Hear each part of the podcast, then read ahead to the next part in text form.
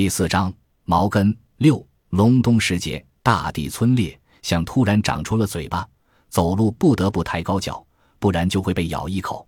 尽管如此，毛根还是被咬过几次，那多是他走神的时候。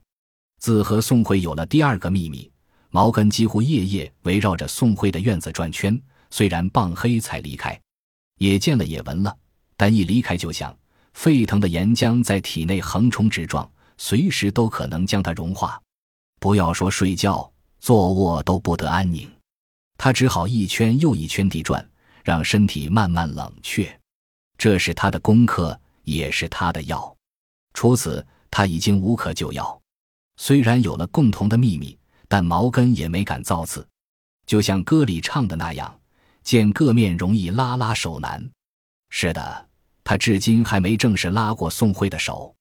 以往毛根的想是模糊的，现在毛根的想有了明确的目标，拥有他的心，拥有他的身体，让他真正成为自己的女人。宋慧仍大咧咧的，但眼神里有了枝杈。毛根确信那是共同的秘密生长出来的。那一天终会来的。雪是冬天的情人，没有雪的冬天枯燥无趣。一场大雪，萎靡的天地立刻有了生机。作为猎人。毛根自然是喜欢雪的，因为大雪有助于他追寻猎物的踪迹。高空的鹰不只能看见地面的野兔，据说还能识别野兔的尿液和粪便。毛根也可以的，即便尿液结冰。野兔的尿液与羊、狗，包括与人的尿液绝对不一样。哪里不一样？毛根说不出一二三，那完全是感觉。毛根的祖父未必有这样的本事。但也只有下了雪，毛根才如神灵附体，一切有迹可循。大雪在覆盖的同时，也把另外的信号传递出来。毛根对那些信号有神奇的识别能力，但对于此时的毛根，大雪就是添乱的娘们儿。自迷上宋慧，他就很少打猎了，杀生难免让他有什么看法。他不再需要茫茫大雪给他传递信号，而且更重要的是。他没法围着宋慧的院子转了，他可不想让杂乱的脚印成为别人的讯号，像野兔一样被捕杀。邪性的是，大雪在毛根的担心中翩然而至，连落了两天，晴了七八日，地面钢板结了些，又下了一场。毛根忧心忡忡，他一向不信什么，这会儿竟然胡思乱想，难道老天在阻止他吗？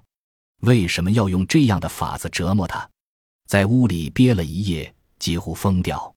拗劲又上来了，他不信老天能拦得住他。围着宋慧的院子行不通，那就围着村庄转。宋慧远了些，但仍在中心，仍是他的。腊月二十六，宋慧的儿子杨壮壮破天荒的回来了。杨壮壮随了宋慧，一米八的个头，粗壮结实，方盘大脸，棱角分明。他可是五六年没回来了。今年回来不说，还领回个罕见的媳妇，那打扮是很招摇的，皮裙高靴，红色羽绒小袄，头发多半是红色的，像顶了满脑袋火醋，刘海却是蓝色的，眉刮掉了，纹眉又细又长，几乎到了鬓角，睫毛像两道帘子，往下垂的时候就把眼睛遮住了，腿如麻杆，腰似面罗，腰里腰气的，若只是腰也就罢了。或许是城市的流行样式，问题在于他不经端详，他没胯没臀，胸倒是耸得高，明显是充了气的。最做不了架的是侯姐，整个塞了颗核桃啊！这样看来，关于杨壮壮的传闻是真的了。杨八叉和宋慧的脸一个比一个难看，杨壮壮倒是大方，向毛根介绍了吴妙然，这名字似乎也别扭。吴妙然竟然有些羞涩。听壮壮说起过你呢，吴妙然的嗓子被捏住了，细声细气，但极不柔和。毛根想不明白，杨壮壮高大威猛，怎么就找个啥姑娘不好呢？难怪宋慧从来不提杨壮壮找什么样的人，本与毛根无关。可他是宋慧的儿子，毛根就不能漠视。新年的喜庆一扫而空，毛根心里有说不出的堵。隔日。毛根去小卖部买酱油，五六个男人正在谈论杨壮壮和他的假女人吴妙然。准确的说，是在争论两人怎么办的事。有人说吴妙然那个地方做了手术，像挖洞一样悬空了，那个洞自然可以办。反对者说人的构件是女娲造就是变不了的，心肝脾肾都可以换，唯独那个零件不行。那还咋办事？是还是要办的，从后面进。后面那多脏，多不舒服。什么都是个习惯，习惯了脏算什么？长度是包粪的，可吃起来比肉还香。也有人说用嘴，城里兴这样，马上就有人反对。吴妙然没那么大的嘴，放不进去呢。众人乱嚷嚷，没有权威的说法。便有人问整理账目的钱庄，钱庄说：“你们真是闲得蛋疼。若想知道，问杨壮壮去。”一帮人便呲了牙，说：“那还不被骂出来？”转而又说起吴妙然的身份，虽然假，但据说很有钱。毛根实在听不下去，快速离开。他不能阻止，只能躲开。也就钱庄说了句人话，他们只关心这个，没有谁在意宋慧，没有谁愿意为宋慧分担。毛根倒是想分担，却不知怎么使劲。杨壮壮回来，毛根不好再把毛小根送过去。他整整一天没见送回了，他这会儿疼痛袭来，毛根的脚变重了。除夕夜，毛根和毛小根坐在电视前，毛小根旁边一堆食品：瓜子、花生。糖块、麻花、苹果，每年除夕，毛根都是慷慨的，要让毛小根吃个够。像毛根这样的人家，年根上边会给一袋米、一桶油，或一袋面、一桶油。今年毛根问宋品能不能给台电视机，宋品说毛根得寸进尺，把政府当什么了？什么都想从政府身上啃。毛根转身，宋品又叫住毛根。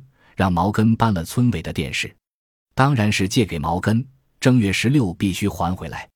第一次在自己家看电视，毛小根乐得像个爆米花。毛根盯着屏幕，但目光是空的，耳朵也没在电视上，而是辨析着可能的脚步。毛根觉得宋辉会来，他果然就来了，拎了些吃的，自然是给毛小根的。宋慧梅添置一件新衣。浑身上下都是旧的，只有眼睛添置了新鲜的哀愁。毛根心往下沉，说着冷的：“你跑什么呀？”宋慧没说话，给毛根递个眼色。毛根随宋慧来到堂屋。宋慧说：“我不行了，帮我个忙可以不？”这不像宋慧说的，太客气了。毛根说：“这么见外，让我抹脖子，你一句话的事。”宋慧说：“抹你脖子干什么？”你又不是猪，这才是他的宋慧该说的话。我来你这哭一场，快憋死了，连个哭的地方都没有。毛根愣住，哭。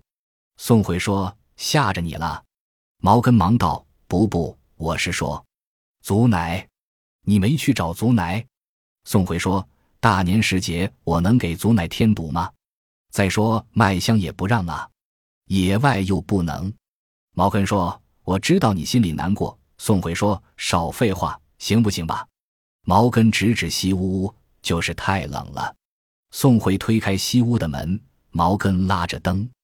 这是放杂物的地方，粮食、菜缸、家具、炕板，墙上还掉了几张兔皮。因为放着粮食，窗户用炕板封着，白日里也需要开灯。这样一个密闭的空间，正是宋慧需要的。宋慧席地而坐。让毛根出去灭灯关门，毛根提醒他小心受凉。宋慧来了气，耳朵聋了吗？毛根立即退出。毛根没有远离，像侍卫一样守在门口，但立了一会儿，并没有听到浩涛的哭声。他怕有什么意外，轻轻推开门，但没有拉灯声。借着堂屋的光，他看到宋慧仍在原先的位置，泥塑一般，哭不出来。毛根，帮我一把。宋慧说：“我心里堵了六周，可就是哭不出来。”毛根不解：“咋个？帮？”宋慧说：“抽，脱下鞋抽我。”毛根的心被刺痛，使不得呀。宋慧火了：“让你抽你就抽，废什么话？”毛根弯下腰抓住他的肩，然后顺着肩由上而下捏一下，又捏一下。宋慧更加来气，让你抽，没让你挠痒痒。